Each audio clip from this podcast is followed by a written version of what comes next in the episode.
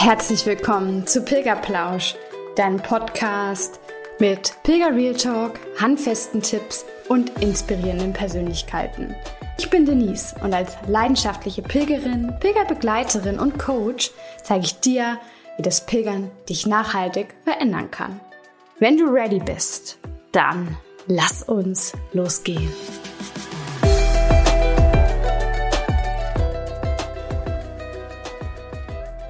Hello Sunshine, schön dich heute wieder bei Pickerplausch dabei zu haben. Ja, heute habe ich ein Special für euch und deswegen gibt es auch dieses frühere Ausstrahldatum. Ich bin nämlich auf ein wunderschönes Projekt gestoßen. Nora und ihr noch bis Mittwoch Nacht laufendes Buen Camino Projekt stehen sinnbildlich für das Verfolgen des Herzenswegs. Und da genau das auch ich mir auf die Fahne geschrieben habe, dich zu motivieren, die Stimme deines Herzens nicht mehr zu überhören, widme ich dieser Folge einer tollen jungen Frau.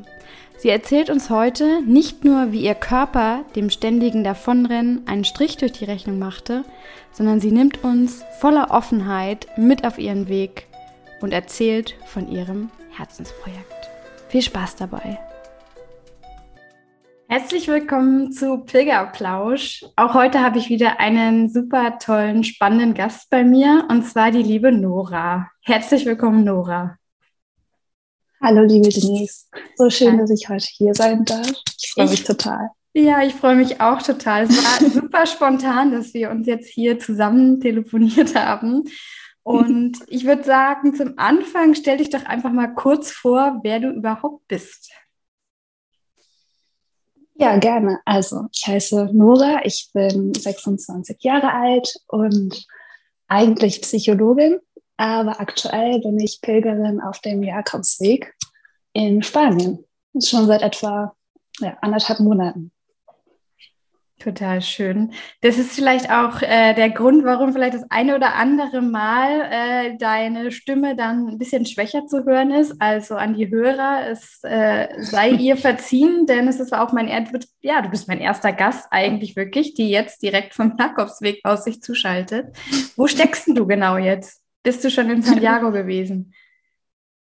Ähm, ja, tatsächlich bin ich schon in Santiago angekommen vor ähm, das ist mittlerweile schon zwei Tage her. Ich bin gerade in C, ich hoffe, ich spreche es korrekt aus. Mhm. Ähm, das ist auf dem Weg ähm, nach Finisterre. Genau, zum Ende Schön. der Welt. Schön. Ich weiß noch ganz genau, wie ich da in C damals einen super netten Herbergsvater kennengelernt habe. Also vielleicht hockst du gerade in der Herberge, in der ich vor vier Jahren auch war. Wer weiß. Das kann gut sein. Ähm, erzähl uns doch mal ein bisschen du warst ähm, oder bist ja noch auf dem Weg, aber welchen Weg bist du denn gegangen? Es führen ja viele Wege nach Santiago. Ja, ähm, ich bin auf dem Camino del Norte gestartet, also in Irun. Mhm. Und ähm, das war damals, als ich losgelaufen bin, auch eine sehr spontane Entscheidung. Generell meine ganze Jakobswegreise ist sehr spontan gestartet. Und ähm, ich habe den damals von einer Freundin empfohlen bekommen und mich darauf für den Weg entschieden. Ähm, Genau, und bin dann auf dem Del Norte gestartet und dann aber irgendwann auf dem Camino Primitivo gewechselt, ähm, den dann ein Stück gelaufen und dann wieder zurück auf den Del Norte gewechselt. Ah, wow. Mittlerweile. Okay. Ja, dann auf dem Weg nach Finisterre. Ja. Und das heißt, äh, du hast gerade gesagt, das war relativ spontan. Was heißt für dich spontan? Erzähl uns mal ein bisschen, von äh, der Nora, was quasi vor dem Weg alles so abgelaufen ist. Also es gibt ja auch für viele immer bestimmte Beweggründe, warum sie auf den Weg gehen. Ähm, hol uns da vielleicht gerne mal ein bisschen mit so ab. Ähm, genau, bei mir ist, also meine Reise ist vor gut anderthalb Monaten gestartet, Anfang Juni. Und ähm, genau davor habe ich als äh, Psychologin in der Klinik gearbeitet und die parallel die Ausbildung zur Psychotherapeutin gemacht. Und genau Anfang des Jahres wurde ich dann plötzlich mit ganz, ganz vielen ähm, ja, Lebensveränderungen konfrontiert. Zumal ist meine Beziehung zum Ende gegangen. Und dann, ähm, ja, ich habe immer mehr gemerkt, dass ich mich irgendwie verloren fühle in dem Weg, den ich gerade laufe in Bezug auf meinen Job. Und ähm, habe dann mich dazu entschieden zu kündigen Job sowie auch Ausbildung. Und ähm, dann kam alles Schlag auf Schlag und ja, plötzlich war ich ohne Beziehung, ohne Job, ohne Ausbildung und ohne Wohnung dort. Und ähm, ja, habe dann, nachdem ich dann auch meine Wohnung aufgegeben habe, mich innerhalb ich glaub, von zwei Wochen dazu entschieden, äh, mich wieder auf den Jakobsweg zu begeben. Und ähm, ja, heißt, es war dann wirklich eine Entscheidung, die ich dann innerhalb von, glaube ich, so knapp 14 Tagen getroffen hatte, mhm. wieder loszuziehen. Ja. Ja, klingt auf jeden Fall nach einer guten Entscheidung bei dem, was du so erzählst, was dir vorher passiert ist. Und ich erkenne auch die eine oder andere Gemeinsamkeit und äh, habe sogar ein bisschen Gänsehaut bekommen, als du es jetzt erzählt hast. Ja. Du hast aber auch gesagt wieder, weil im ersten Moment dachte ich, naja, spontan, okay, zwei Wochen, aber dann hast du gesagt wieder. Ähm, wann warst du schon mal unterwegs und auf welchem Weg warst du da? Genau, also ich bin äh, letztes Jahr den Camino, äh, den Camino Portugies gelaufen. Ähm, eine ganz andere Erfahrung, natürlich auch sehr viel kürzer, aber da habe ich so zum ersten Mal ähm, ja, die Erfahrung des Jakobsweges machen dürfen und war damals schon total begeistert von der Erfahrung, die ich dort machen durfte auf dem Weg und auch die Begegnungen, die ich irgendwie erleben durfte und wusste, als ich dann in Santiago damals ankam, dass ich auf jeden Fall irgendwann zurückkommen möchte und noch mal länger unterwegs sein möchte. Habe aber allerdings nicht damit gerechnet, dass es dann so schnell wieder passiert.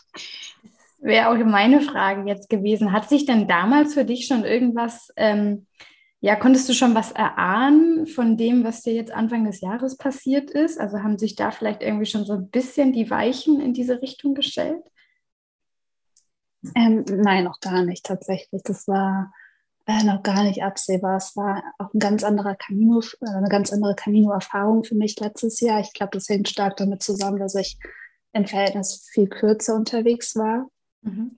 Und ähm, ich, das war letztes Jahr eher so ein Reinschnuppern, glaube ich. Und dieses Jahr habe ich so die volle Erfahrung machen dürfen. Mhm. Von vorne bis hinten einmal das ganze Camino-Leben so durchgelebt. Ja, dann erzähl uns doch gerne mal von deinem Camino-Leben. Also, wie hat es angefangen? Ja. Ähm, ja, also ich glaube, das kam hier im Podcast wahrscheinlich auch schon öfter vor. Es gibt ja so quasi dieses Camino-Leben, dass man da diese mehreren Phasen durchmacht, das Physische, das Mentale, das Spirituelle. Und ähm, ich muss ganz ehrlich sagen, bei mir hat das auch total zugetroffen. Also ich kenne auch andere PilgerInnen, wo das nicht so ganz erfahren wurde, aber ich bin wirklich durch alle Camino-Lebensphasen einmal durchgepilgert. Und ähm, ja, bin, wie gesagt, Anfang äh, Juni in Juni losgelaufen und losgelaufen, wortwörtlich. Ich glaube, ich habe da ähm, eher ein Rennen veranstaltet, so für zwei Wochen lang. Wow. ähm, genau, also ich bin wirklich ähm, auf den Camino gestartet und losgerannt. Also es war am Anfang so, dass ich, glaube ich, keinen Tag hatte, wo ich unter 30 Kilometern gewandert bin und ähm, es auf die 40 Kilometer zuging und ähm, ich irgendwann, glaube ich, äh, ähm, ja, gemerkt habe, ich bin total schnell unterwegs. Ich habe kaum Pilger zweimal gesehen, weil ich gefühlt alle überholt habe.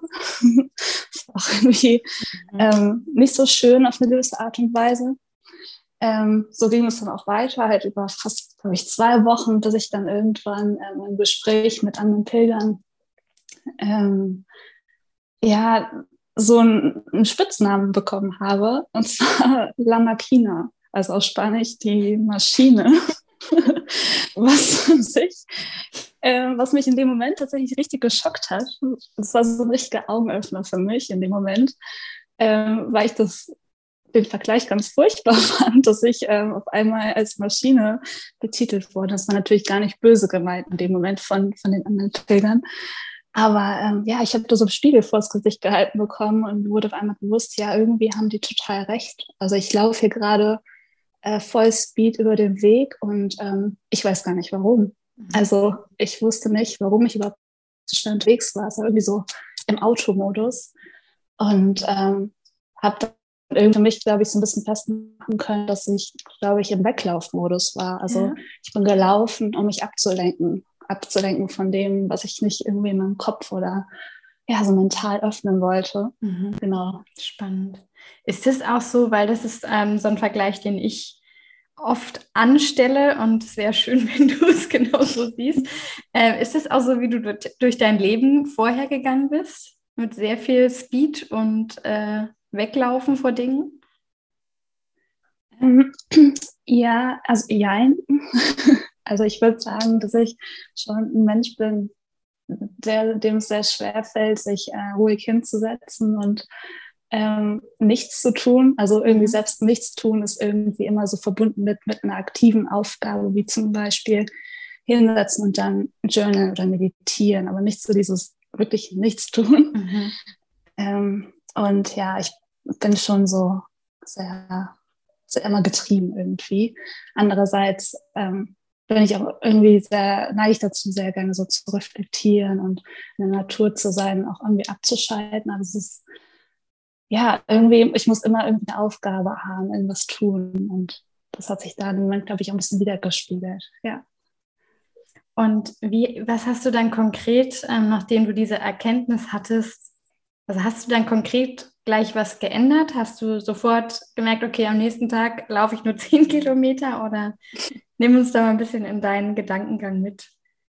Ähm, ja, gerne. Also genau, das war so quasi der Augenöffner, den ich da an dem Tag nach gut zwei Wochen erfahren habe, bei dem Gespräch, wo ich dann Lamakina auf einmal wurde. Und das hat dann tatsächlich ein paar Anläufe gebraucht. Ich glaube, so drei Stück eigentlich, bis ich dann äh, so ein bisschen zur Ruhe kommen konnte, weil ich doch ganz schön Hummel im Hintern hatte. Mhm. Und ähm, ich habe dann nach dem Gespräch abends mit den anderen Pilgern dann, ich glaube zwei Tage später, ähm, mich in einer Stadt ganz bewusst dazu entschieden, einen Rest Day, also einen Ruhetag einzulegen und einen Tag am Strand verbracht und dachte, okay, ich entschleunige jetzt ganz, ganz bewusst und laufe überhaupt gar nicht. Mhm.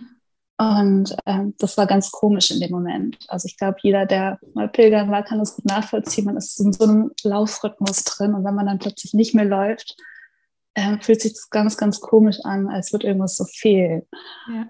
Und ähm, genauso ging es mir da dann auch. Und das hat natürlich gut getan, auch meinem Körper vor allem, aber so richtig ähm, ja, entschleunigen konnte ich nicht wirklich. Also ich war noch immer total in diesem Weglaufmodus gefangen. Und ähm, bin dann weitergegangen und habe dann ein paar Tage später einen weiteren Versuch gestartet, ähm, als ich dann in einer Herberge ankam, die mir total gut gefallen hat und habe mich dann da spontan dazu entschieden zu fragen, ob ich bleiben könnte für ein paar Tage und als Volontärin dort arbeiten dürfte. Mhm. Und ähm, genau, das hat dann auch geklappt und ähm, zweimal zweiter Anlauf ähm, aus dem Laufmodus rauszukommen und ein bisschen zu entschleunigen und ja, war dann als Volontärin in dieser ähm, Alberge tätig für ein paar Tage, was auch total schön war und ähm, eine total spannende Erfahrung ähm, war, so diese andere Seite des Pilgerns kennenzulernen, die es den ganzen Pilgern auch ermöglicht, irgendwie auf diesem Weg zu gehen. Mhm. Und ähm, ja, irgendwie war es dann trotzdem noch immer nicht so, dass ich so richtig, ähm, ja, von diesem Weglaufmodus mich entfernen konnte. Und ähm, dann gab es so einen Moment, wo es, glaube ich, eine Woche später dazu kam, dass ich mich total schlapp gefühlt habe und ähm, ja, gemerkt habe, ich werde krank. Und da ging es mir auch wirklich gar nicht gut. Und es ging dann so weit, dass ich dann ähm, ja, mich an einem Tag wirklich in 200 Meter Schritt nach vorne gekämpft habe, mich immer wieder hinsetzen musste und auf einmal nicht mehr laufen konnte, weil es mir einfach gesundheitlich nicht gut ging. Ich hatte dann irgendwie eine Grippe und ähm, ja, das war dann so dieser ausschlaggebende Punkt, wo ich ähm, aus diesem Weglaufmodus irgendwie rauskam, weil ich nicht mehr laufen konnte und ja, dann äh, drei Tage lang auch in einem Einzelzimmer mich äh, regenerieren musste und ein bisschen äh, abschalten musste, gesund werden musste und dann natürlich ganz stark ähm, aus diesem Ablenkmanöver rauskam, weil ich nicht mehr laufen konnte mhm. und auch keine anderen PilgerInnen um mich drumherum hatte und ich war wirklich nur mit mir alleine und da ist dann bei mir so diese erste Phase wirklich zu einem abrupten Ende gekommen, dass ich dann ähm, ja, aus diesem Weglaufmodus rauskam und auf einmal in dieser zweiten Lebensphase drin gesteckt habe, in dieser mentalen, dass ich ähm, auf einmal mich öffnen musste für die Sachen, die ich mit mir mit, also mitgebracht hatte auf dem Camino, weil ich ja keine andere Möglichkeit mehr in dem Moment hatte. Und ähm, ja, dann dort im Bett lag und alles hochkam. Ja, super spannend, weil ähm, ich also ich bin mittlerweile auch der Meinung, dass ähm, der Körper uns ja schon vorher wahrscheinlich Warnsignale schickt und dass, wenn wir die aber überhören, dass es dann irgendwann, also jetzt so zu härteren Maßnahmen greift, sage ich mal. Und ich weiß nicht, kennst du den Spruch, sagt der Körper zur Seele, geh du vor, auf mich hört sie nicht? Nee, kenne ich nicht, aber es klingt äh, sehr plausibel. Es ja, klingt gerade ja irgendwie sehr nach dem, was du da äh, erlebt hast. Ja. Und ähm, ja, musste ich jetzt gerade total dran denken. Und was ist dann im Bett passiert oder was ist dann in deinem Kopf passiert, als du auf einmal dann wirklich, äh, ja, eigentlich ja auf eine harte Art und Weise dann erfahren musstest, dass du ein bisschen ähm, langsamer machen musst? Ne? Ähm, ja, genau. Also es war dann so diese Anfangsphase von dieser mentalen Phase, die man, weil die viel auf den Jakobsweg durchmachen, dass ich dann ähm, plötzlich ähm, alles, was ich mitgebracht hatte, alle Gefühle und Gedanken, ähm, ja, zulassen musste, weil ich keine Ablenkung mehr hatte.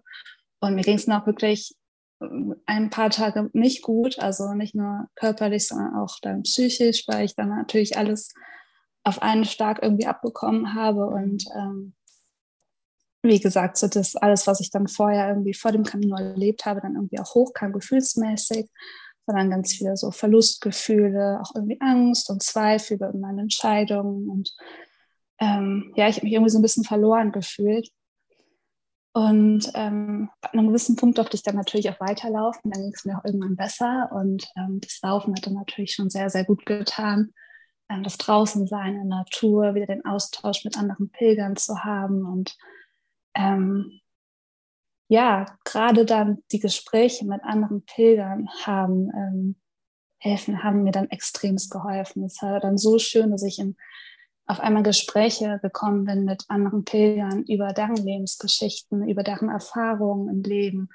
Und ähm, das ist ja eine, eine Weite an, an Dingen, die man dort dann zu hören bekommt, die so viel übertrifft, was man sonst im Alltag erfährt. Das sind dann Geschichten von Menschen aus jeglichen Hintergründen, verschiedenen Kontexten, Altersklassen. Und das hat mich in dem Moment total geerdet in Bezug auf meine eigene Geschichte, also die Geschichten der anderen zu hören.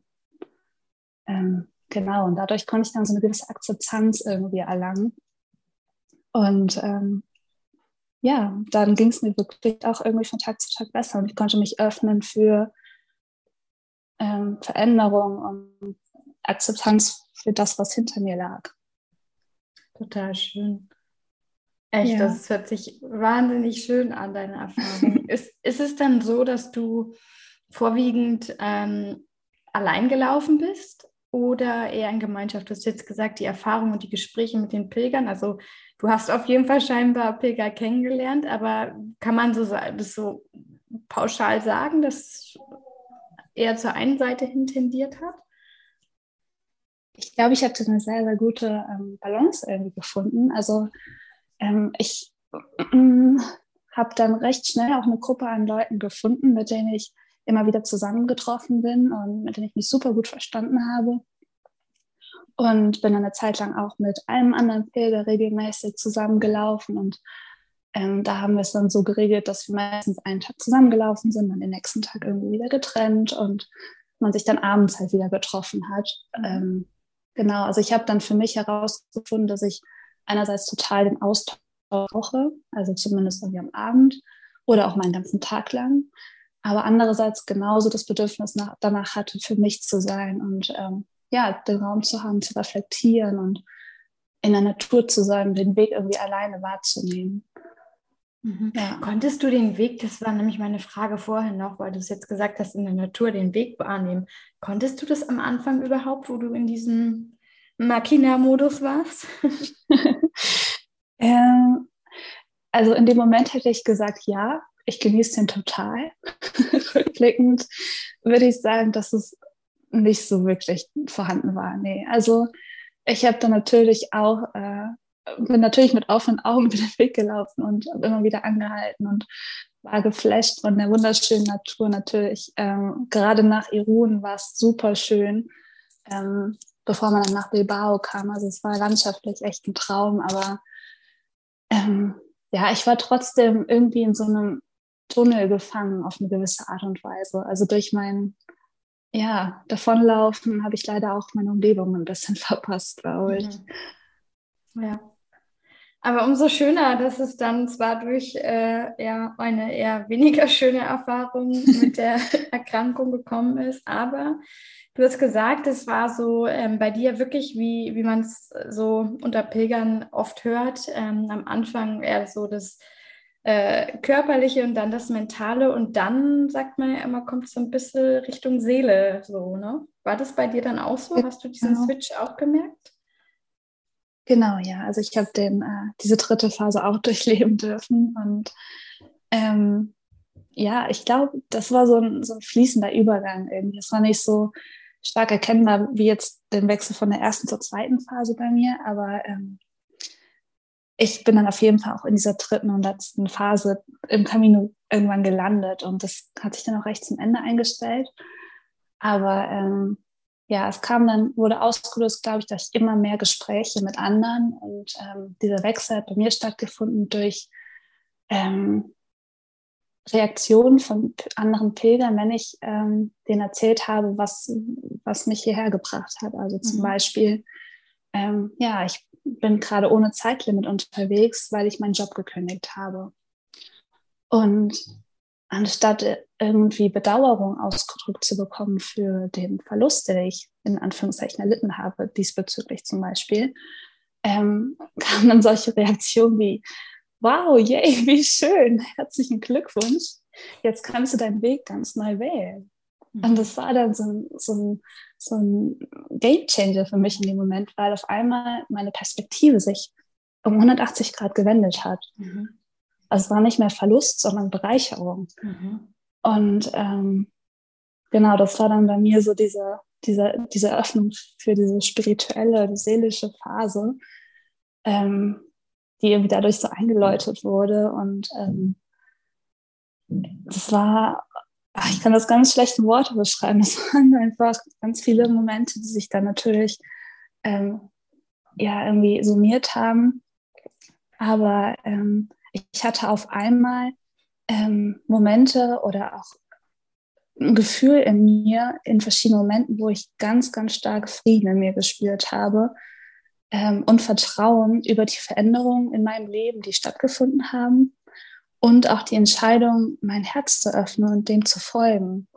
Und ähm, das ist äh, ganz schwer in Worte zu fassen, aber es gab Momente, wo ich irgendwo mitten in der Natur stand auf einem Berg und ich irgendwie lachen und weinen musste gleichzeitig, weil ich so berührt war von, von der Situation, von dem Erleben und einfach total Frieden in mir gespürt habe. Und das hat dann irgendwie angehalten. Und ich wusste, egal welche Hürden ich irgendwie auf dem Weg jetzt hier vor Ort irgendwie noch ähm, erleben würde, aber auch danach, ich wusste, dass es okay ist. Und ich wusste, dass ich die übergehen werde. Und ich wusste, dass ähm, die dazugehören. Also wie der Weg Höhen und Tiefen hat, ist das Leben ja auch Höhen und Tiefen und ähm, ja, Helligkeit und Dunkelheit und alles andere auch. Und irgendwie war das okay. Und da war auf einmal eine ganz große Akzeptanz in mir und Frieden und Vertrauen. Und ähm, ja, genau. Total schön, weil äh, ich habe ähnliche Erfahrungen auch bei, bei meiner ersten Pilgertour gemacht. Und das ist auch das, womit ich quasi immer rausgehe, dass ich ähm, sage, dass man auf dem Weg wirklich Mut und inneren Frieden findet. Also das kann ich nur so unterschreiben. Mhm. Es ist total schön, dass du die Erfahrung auch gemacht hast. Ähm, ist es dann so, also du hast gesagt, du hast es als Bereicherung dann empfinden können. Der Perspektivwechsel hat sich dadurch eingeläutet. Äh, nimm uns mal ein bisschen mit in diese Bereicherung. Also was, was hast du jetzt an Bereicherung feststellen können? Hast du, dein Herz hat sich geöffnet, also ist, hat sich sozusagen auch dein Herzensweg vor dir geöffnet und vielleicht kannst du uns da auch noch mal mitnehmen, in dein super tolles Projekt, ähm, das äh, ja, ich auf jeden Fall auch gerne unterstützen möchte hier. Erzähl mal ein bisschen davon. Genau, ja, super gerne. Ähm, genau, also bevor ich mein Camino gestartet habe, habe ich mich schon versucht, irgendwie in die Richtung zu orientieren, dass ich ähm, mehr auf mein Herz anstatt auf meinen Kopf vertrauen möchte. Und ähm, habe dann vor meiner Reise mich dazu entschieden, dass ich ein Thema, was mich im Herzen total berührt, mitnehmen möchte. Also ich möchte, wollte den Fokus des Caminos nicht nur mir selbst widmen, sondern einem Thema, was mir extrem wichtig ist. Und ähm, genau, da habe ich mich dazu entschieden, ähm, ein Spendenprojekt zu starten, ähm, das Buon Camino Projekt. Ähm, und ähm, wollte auf dem Weg ähm, Spenden sammeln für eine Tierschutzorganisation in Afrika. Ähm, das kam daher, dass ich, ähm, ja, dass das Thema Tiere, Natur und Afrika für mich einfach riesige Herzensthemen sind und ich ähm, auf dem Weg einfach mich trauen wollte, ja, meinem Herzen zu folgen, es zu öffnen und ähm, no matter what einfach mal drauf losgehen wollte und ja, meinem Herzen erlauben wollte, irgendwie die Führung zu übernehmen. Und habe genau das GoFundMe-Projekt damit dann eröffnet und hatte da am Anfang auch ganz starke Zweifel, ehrlich gesagt, ob das was wird und ob ich mich damit vielleicht blamiere oder ob da überhaupt Geld zustande kommt. War dein ähm, Kopf doch noch ein bisschen da, ne? mein Kopf war da am Anfang noch ganz stark da. Also mein Herz hat sich so ganz leise gemeldet vor ja. dem Trip. Und laut genug, also gerade laut genug, dass ich das dann doch gestartet habe. Und es war auch, ich, ich saß wirklich ganz lange vor meinem Laptop, bis ich dann das Hochladen, den Button zum Hochladen gedrückt habe. Hat, hat eine kleine Weile gedauert. Aber ähm, genau, ich habe es dann einfach gemacht und ja, einfach dann hochgeladen und auch erstmal ruhen lassen und dann Familie und Freunden ähm, überlassen, das Ganze erstmal zu teilen. Und ich bin dann los auf den Jakobsweg und ähm, genau, habe dann über Instagram dann eine, eine, extra Seite erstellt, wo ich dann so ein bisschen meinen Weg teilen wollte mit Leuten, die sich dann doch dazu entscheiden würden, zu spenden, so sehen, was ich überhaupt hier mache und ähm, genau, was das Pilgern überhaupt bedeutet. Und ähm, auch nachvollziehen konnten, dass ich wirklich dann um die 1000 Kilometer laufe, ähm, wofür es sich dann auch lohnt zu spenden. Und ähm, genau, so ist dann das Bon Camino Projekt, also 1000 Kilometer für die Tiere Afrikas, also 1000 Euro auf 1000 Kilometern für die Tiere Afrikas zustande gekommen. Und ähm, genau, die Spendengelder ähm, gehen an Affenstark e.V. Das ist ein ganz neuer Verein, der letztes Jahr gegründet wurde von einer ähm, jungen Frau, die Tierschützerin ist und sich ganz stark für Primaten, Wildtiere in Afrika einsetzt und ähm, sich halt darum bemüht, dass die Tiere dort ja in Freiheit leben können und andererseits auch Menschen weltweit oder gerade auch im deutschen Raum halt darüber aufgeklärt werden ähm, über den Tierschutz und ja das Leben mit Tieren in Afrika. Ja. Total schöne Projekt, also sowohl von dir als auch von ihr. Und äh, also an die Hörer, dein Projekt geht auf jeden Fall noch bis Mittwoch, Donnerstag, hast du gesagt, weil du dann nämlich nicht mehr in Spanien bist, ne? Genau, genau. Also ähm, ich wollte das noch bis nächste Woche Donnerstag offen lassen, weil ich bis, ja genau, Mittwoch dann noch in Spanien bin und mich dann auf den Weg zurück nach Deutschland mache. Super, also wer von ähm, euch Lust hat zu spenden, ich packe auf jeden Fall den Link später dann in die Shownotes rein. Klickt gerne rauf, jeder Euro zählt, weil ein Euro äh, pro Kilometer, das ist auf jeden Fall machbar, würde ich sagen. Ja, das wäre natürlich super. Was mich dabei jetzt noch interessieren würde, du hast das Projekt ja vorher gestartet, vor dem Weg. Ähm, inwiefern hat es dich vielleicht dann auf dem Weg auch noch begleitet? Und weil du es jetzt ja auch vorhin gesagt hattest mit der Bereicherung, ähm, ist es vielleicht sogar auch in die Richtung jetzt, ne, beruflich, Neuorientierung ähm, mhm. gegangen, dass du da vielleicht irgendwie schon so ein paar Überlegungen hin angestellt hast? Ähm, ja, also ähm, ich bin tatsächlich äh, hergekommen mit der Idee, dass ich vielleicht auf dem Weg so den Masterplan fürs Leben finde. neben, neben dem Spendenprojekt. Also das Spendenprojekt war so das Herzensthema, was ich mitgebracht habe. Und zum Anfang hat dann ansonsten eher noch mein Kopf ganz schön stark gesprochen. Heißt, ich bin auf den Weg gekommen mit dem Wunsch, ähm, ja, den Masterplan zu finden, wie es dann bei mir so weitergeht, so bezüglich ähm, Job und Wohnort, Beziehungsstatus etc. Und ähm, genau, ich hatte heute Morgen irgendwie das Bild vor Augen, dass ich ähm, vor meiner Reise so ein weißes Blatt Papier irgendwie vor mir liegen hatte, ähm, weil ich halt wirklich so nichts, nichts mehr irgendwie als Grundlage hatte. Also außer das, das war halt unbeschriebenes Blatt Papier. Ich stand auf einmal ohne alles da, außer halt, ja, also ohne quasi halt Beziehung und Job und Ausbildung und Wohnung. Und ich hatte irgendwie, glaube ich, diesen, diesen ähm, utopischen Wunsch, dass das Blatt Papier auf einmal mit einem Masterplan beschrieben ist, wenn ich den Camino beende. Ähm, ich, musste, natürlich ich musste gerade auch an den Spruch denken, der Weg gibt dir das, was du ähm, brauchst und nicht das, was du suchst. Da bin ich jetzt sehr gespannt, wie es bei dir weitergeht. genau. Ja, da hatte ich nämlich dann auch dran gedacht. Ähm, genau, also mein, meine Idee am Anfang war, dass dann, ich dann so ein schön beschriebenes Blatt habe mit einem Masterplan, wo es dann für mich dann weitergeht, äh, wenn ich ähm, ja, Spanien verlasse. Ähm, ja, wer hätte es gedacht? Der Masterplan existiert noch nicht. Aber stattdessen, ähm, ja, wurde mir was ganz anderes geschenkt. Also wie du auch gerade meintest, also ich wollte diesen Masterplan quasi haben. Das ist das, mhm. was ich vom Camino wollte. Und das war dieses Wollen, assoziiere ich auch eher mit meinem Kopf. Und ja. der Camino hat mir aber das gegeben, was ich brauchte. Und dieses Brauchen assoziiere ich eher so mit meinem Herzen. Das ist so dieses, was man manchmal nicht so ganz vor Augen hat aber irgendwie schon in einem schlummert und der Weg hat es für mich erkannt irgendwie und äh, mir dann auch gegeben.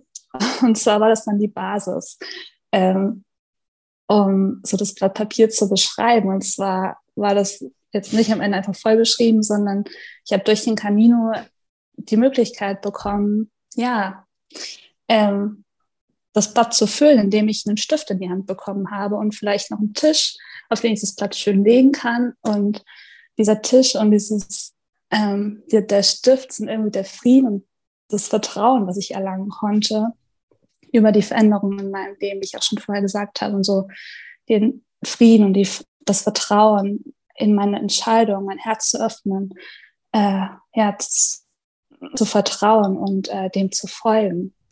Ich hoffe, das macht jetzt Sinn, was ich gesagt habe. Macht total Sinn. Ich liebe ja Bilder und äh, das ist ja ein wunderschönes Bild, also richtig cool. Ähm, das heißt, hast du dann schon ein bisschen angefangen mit diesem schönen Schri Stift und mit diesem äh, oder an diesem Tisch zu schreiben?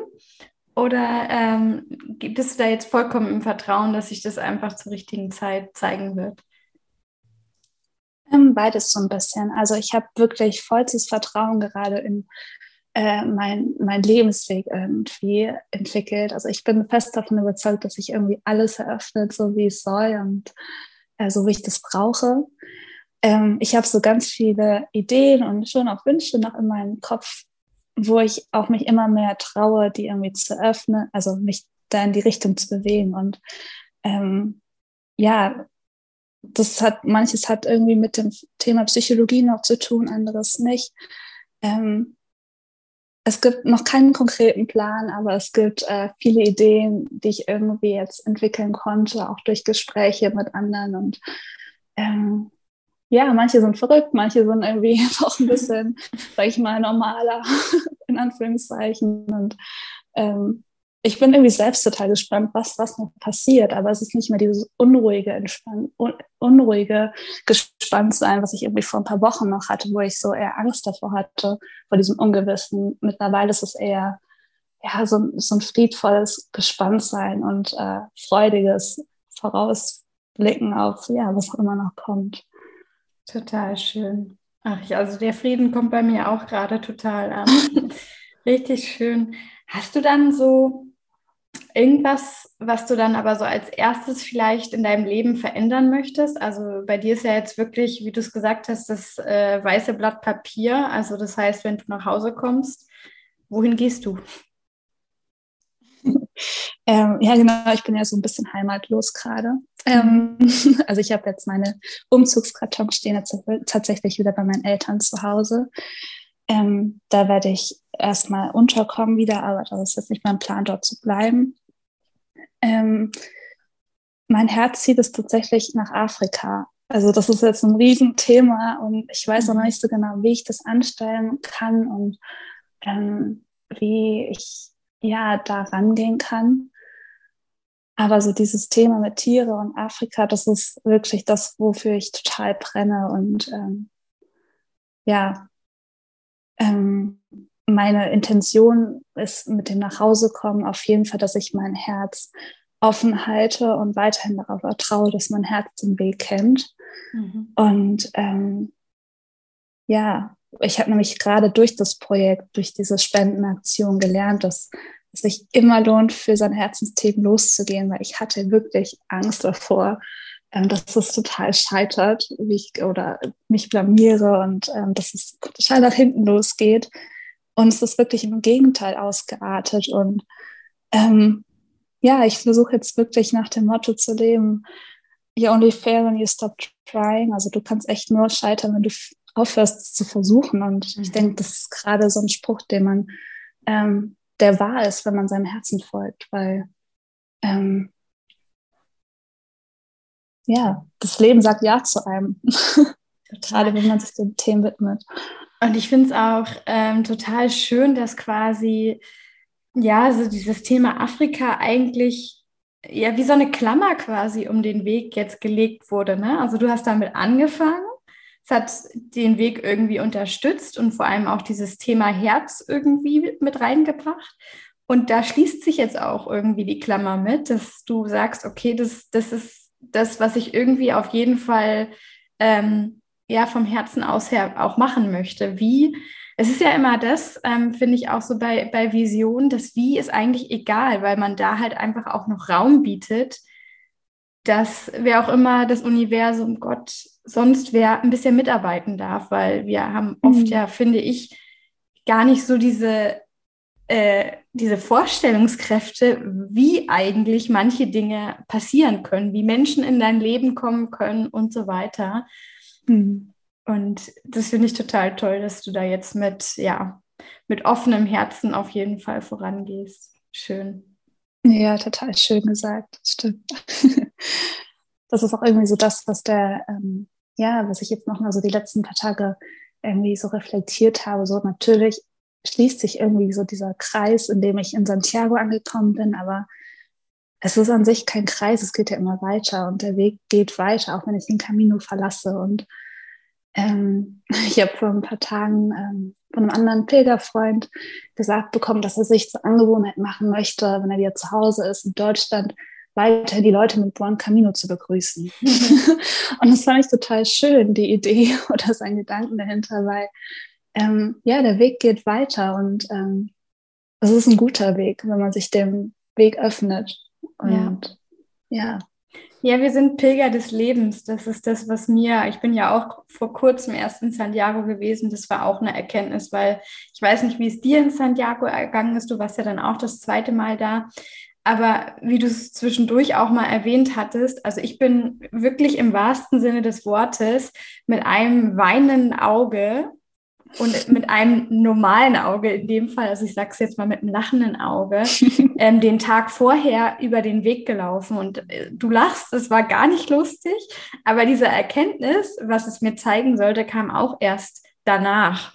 Und ich fand es schwierig, ähm, in Santiago anzukommen. Es ist natürlich immer dieses, wow, du hast es geschafft, aber man hat halt das Gefühl, da hört wieder irgendwie so ein Stück auf und irgendwas Neues beginnt wo dann wahrscheinlich dein Vertrauen und dein Frieden einsetzt, hoffentlich. Mhm. Ähm, ist es dir auch so ergangen oder welche Gefühle schwangen da bei dir bei der Ankunft in Santiago mit? Ähm, ja, es war bei mir tatsächlich auch ganz anders, als ich erwartet hatte. Ähm, das fing bei mir am Tag vorher schon an. Da war ich in, in Ruhr, glaube ich, heißt die Stadt oder das Dörfchen. Und ähm, ich bin da abends noch in der, in der, in der kleinen Kathedrale, nicht in der Kathedrale, in der kleinen ähm, Kapelle gewesen mit zwei Pilgerfreunden, habe mir dort diesen äh, Gottesdienst angeschaut. Und das war tatsächlich der erste, den ich mir angeschaut habe auf der Reise. Und ähm, ich höre mich nicht so wirklich zur Kirche hingezogen, aber das war in dem Moment total ergreifend. Das war irgendwie ähm, auf einmal habe ich so ganz klar von mir dieses, ja, die Zielgerade irgendwie gesehen des Kaminos. Ich saß in der Kirche und ähm, es wurde gesungen und da hing so ein kleiner Holzvogel in der Ecke der Kirche, der so von der Decke gebaumelt ist. Und äh, dieses Bild hat mich total ergriffen. Ich habe die Musik gehört und diesen Vogel gesehen, der auch irgendwie so diese Freiheit und Frieden für mich ausgestrahlt hat in dem Moment. Und mhm. ich hatte so totale, ja, auf einmal so Flashbacks von all den Menschen, die ich auf dem Weg getroffen habe, von all den Erfahrungen, die ich machen durfte. Und ähm, da fing dann bei mir auch so eine sehr emotionale Phase an, die auch bis zur Kathedrale dann angehalten hat, wo ich dann abends ähm, noch so ein bisschen mit den anderen Pilgern reflektieren konnte. Wir saßen ewig noch zusammen in der Küche und keiner wollte schlafen gehen, weil alle wussten, wenn wir morgen aufwachen, dann, dann geht's nach Santiago. Dann mhm. ist die Reise erstmal in Anführungszeichen vorbei und ähm, wir sind dann natürlich irgendwann schon ins Bett gegangen und ähm, es waren total gemischte Gefühle, also wie du auch eben beschrieben hast. Man hat so ein weinendes, unlachendes Auge. Man hat einerseits dieses Seil, was einen Richtung Santiago zieht, das andere, was einen irgendwie zurückhält und man ist so hin und her gerissen und das ist total merkwürdig. Und ähm, genau, dann läuft man ja Richtung Santiago. Es waren für mich dann so 20 Kilometer und ich bin morgens früh losgelaufen. Und ähm, als ich losgelaufen bin, war es noch dunkel. Der Mond hat geschienen. Ich habe die Sterne noch gesehen. Es war so ein ganz, ganz angenehme Stille irgendwie um mich drumherum, so ein Frieden, den Natur in dem Moment ausgestrahlt hat. Und ich hatte nochmal so richtig Zeit durchzuatmen und mich darauf einzustellen, was jetzt heute auf mich zukommt. Und ähm, mir ging es dann irgendwie dann doch wieder richtig gut und ich habe mich irgendwie auch gefreut so auf dieses Ankommen in Santiago. Und ähm, kurz vor Santiago kommt man ja auf diesen Aussichtspunkt dann an. Ich weiß nicht, ob du dich daran mhm. erinnerst. Das ist ja diese große Wiese, wo man dann oben steht und auf einmal sieht man diese Stadt vor sich. Und äh, das war der Moment, wo dann bei mir auf einmal auch, ja, wo ich meine Emotionen gar nicht mehr zurückhalten konnte, was mich dann aber auch sehr überrascht hat, weil ich eigentlich stark dazu neige, dass in Situationen, wo man eher erwartet, emotional zu sein, dass ich dann eher ja nicht so wirklich äh, das nach außen zeigen kann. Mhm. Und ähm, deshalb war ich von mir selbst überrascht, als ich dann auf dieser Wiese stand und Santiago mir angeschaut habe und mir wirklich die Tränen über die Wangen gelaufen sind, weil ich auf einmal so ergriffen war von dem Moment und dieser, diesem, ja, diesem Erfahren von, ja, ich bin hierher gelaufen, ich bin über 800 Kilometer Weg gelaufen, stehe jetzt hier und schaue auf die Stadt hinunter und ich bin irgendwie gar nicht mehr ich, also die Nora, die irgendwie die Reise gestartet ist, sondern ganz anders. Und irgendwie ging es mir so gut und ich war so dankbar. Und ähm, ja, einerseits natürlich traurig, aber andererseits auch so glücklich, es, diesen Weg gegangen zu sein. Und ähm, ja, einfach nur richtig schön der Moment. Und dann ging es natürlich weiter nach Santiago rein und ähm, wurde auf, der, auf dem Kathedralplatz, auf dem Plaza, ähm, hatte ich dann auch gar nicht so viel Zeit, Emotionen in mir irgendwie hochkommen zu lassen, weil ich dann gleich umringt war von ganz, mhm. ganz vielen PilgerInnen, die ich irgendwie noch von vor Wochen kannte. Und ähm, was natürlich auch super schön war, deshalb war ich dann anders, also auch natürlich dankbar, dass ich auf dem Berg da einen kurzen Moment für mich alleine hatte. Und auf dem Plaza war es dann erstmal nur so Wiedertreffen und Lachen und Umarmungen und es war dann auch total schön und total schönes Ankommen. Schön. Ja. Sehr schön, Nora. Also ich bin, äh, ja, ich habe auch durch deine Erzählung Flashbacks. Vielleicht geht es dem einen oder anderen Hörer genauso. Oder du hast jetzt ganz viel Vorfreude und Sehnsucht geschürt, was natürlich auch so ein bisschen natürlich, äh, ja, das Ziel von Pilgerplausch ist. ich weiß nicht, ob du mal in eine Folge reingehört hast, aber am Ende mit den Interviewgästen, da stelle ich immer noch drei Fragen und die möchte ich gerne auch an dich stellen. Und die erste ist, was jetzt für dich deine Definition von Pilgern ist. Also was ist Pilgern für dich? Ähm, ja, also ich habe mir natürlich ein paar andere Folgen noch angehört. Und ähm, ich habe tatsächlich auch wie viele andere gedacht, so Pilgern ist für mich eine Reise zurück zu mir. Also ein inneres Ankommen und ein Wiedererlernen von dem Lebensweg zu vertrauen. Ich habe es ein bisschen so das, was Pilgern für mich bedeutet. Mhm. Ähm, also es ist nicht dieses Ankommen in Santiago, sondern das Ankommen einfach in einem selbst. Ja. Ja, total schön, kann ich auf jeden Fall unterschreiben. Mhm. Dann, äh, ja, du bist jetzt ja gerade äh, noch unterwegs. Wahrscheinlich kommst du dann morgen in Finisterre an. Genau. Ja. Ähm, was hast du so in deinem Rucksack mit dabei? Also ich spiele immer dieses Spiel, ich packe meinen Rucksack und nehme mit. So, so ein praktischer Tipp, vielleicht auch, was du dir dazu gekauft hast, was du äh, auf jeden Fall empfehlen kannst, was ein anderer mitnehmen sollte. Ähm, ich habe sehr wenig tatsächlich in meinem Rucksack. Also ich habe irgendwann auf dem Weg mal ein Paket nach Santiago geschickt, weil ich ein bisschen zu viel losgelaufen bin ähm, was aber auch tatsächlich wetterbedingt war. Es wurde dann ja irgendwann sehr heiß und dann dachte ich so, ich brauche diese ganzen warmen Sachen gar nicht mehr. Also ich laufe gerade mit zwei Outfits durch die Gegend, also ein. Wanderoutfit und ein normales Outfit. Und was ich mir dazu gekauft habe auf dem Weg, ist ein ordentliches Paar Schuhe. Und ich weiß, das klingt. Wow. ja, weil man sollte. auch? Also, ja, also wow. so Tracking-Schuhe. Also ich bin tatsächlich mit mit Laufschuhen losgegangen und dachte, ach, das passt schon. ähm, ja, nach so 500 Kilometern dachten sich meine Füße dann, nein, das passt nicht so gut. Ähm, die Laufschuhe sind dann auch tatsächlich irgendwann auseinandergefallen und also die Sohle hat sich halt gelöst und dann blieb mir gar nichts anderes übrig, als mir dann doch irgendwie ordentliche Schuhe zu kaufen. Und das kann ich auch wirklich jedem ans Herz legen, weil es da bei mir so ein Punkt, wo ich am Anfang ein bisschen zu geizig war, bevor ich losgezogen bin, weil bei mir halt auch so ein finanzielles mhm. ja, Budget einfach vorhanden war für die Reise. Und ich dachte, ja, Laufschuhe passen schon, aber ein ordentliches Paar Schuhe zum Camino laufen macht schon Sinn. Also ich, ich muss gerade lachen, weil du dann sicherlich zu denen, also ich frage mich dann immer, warum stehen diese Schuhe hier überall? Aber dann weiß ich jetzt auf jeden Fall, wen ich dann, an wen ich denken kann beim nächsten Mal. ja, und die Frage, die sich mir dann stellt, weil das kann nicht immer nur, also das ist so theoretisch immer meine Argumentation. Hast du dann, als du die Schuhe neu getragen hast, ähm, Blasen bekommen?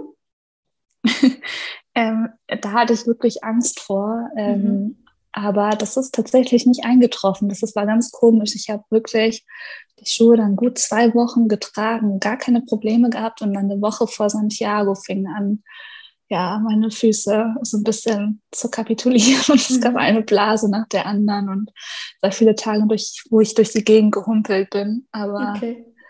ähm, ja, komischerweise lag das, glaube ich, nicht an den neuen Schuhen. Die waren nämlich zu dem Punkt dann wieder ein, also eingelaufen, würde ich sagen. Ja, spannend. Aber ich bin froh, dass ich dir die Frage noch gestellt habe, sonst hättest du uns dieses Detail nämlich nicht erzählt. ähm, ja, und dann die letzte Frage noch für dich. Also für mich ist es immer so, ähm, du hast es ja auch schon in dem einen oder anderen Satz so beschrieben, dass, ähm, dass man auf dem Weg ja auch viel irgendwie aus seinem Lebensrucksack auspackt und so richtig schön entrümpelt. Und was würdest du sagen, welche drei Tipps kannst du dem Hörer mitgeben, was ähm, er oder sie für seinen Lebensweg benötigt? Ähm, also ich würde, also das, was ich quasi auf dem ganzen Camino mir getragen habe, ist wirklich Herz über Kopf. Also. Trau dich deinem Herzen zuzuhören und ähm, dein Herz kennt den Weg und das hat sich auch immer wieder auf dem Camino irgendwie bestätigt, bestätigt wenn ich mal an der Kreuzung stand, wo ich nicht genau wusste, wo es lang geht und ich dann wirklich einfach Vertrauen in meine Intuition haben musste und einfach das Gefühl, so, ja, wo gehe ich jetzt lang? Links oder rechts? Und irgendwie hat es mich immer an den Ort gebracht, wo ich irgendwie hingehört habe in dem Moment. Und das lässt sich ja halt aufs Leben übertragen. Also wirklich mit dem Herzen loslaufen. Natürlich auch mal nachdenken. Das heißt jetzt kein Ermutigen dafür sein, nicht mehr, nicht mehr zu denken, aber ähm, ja, auch aufs Herz zu hören.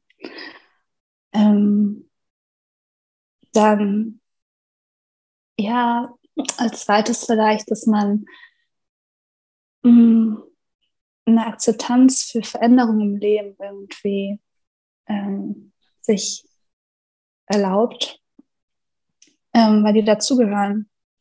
Ähm, und da kann ich wieder den Bezug zum Camino auch irgendwie hernehmen, dass man halt, der Weg wäre so langweilig, wenn er einfach nur geradeaus und flach wäre. Also es wäre halt echt lame. Also wenn es das Leben ist ja im Grunde nichts anderes. Es gibt immer halt dieses Hoch und Runter und Kurven und ähm, man weiß man nicht genau, wo es lang geht und es ist dunkel und wieder hell und ganz klar und eindeutig. Im anderen Mal ist man total verwirrt und überfordert irgendwie, aber das macht es halt aus und das macht es halt auch besonders und dann auch irgendwie schön, den Weg zu gehen. Und ja, das auf jeden Fall auch.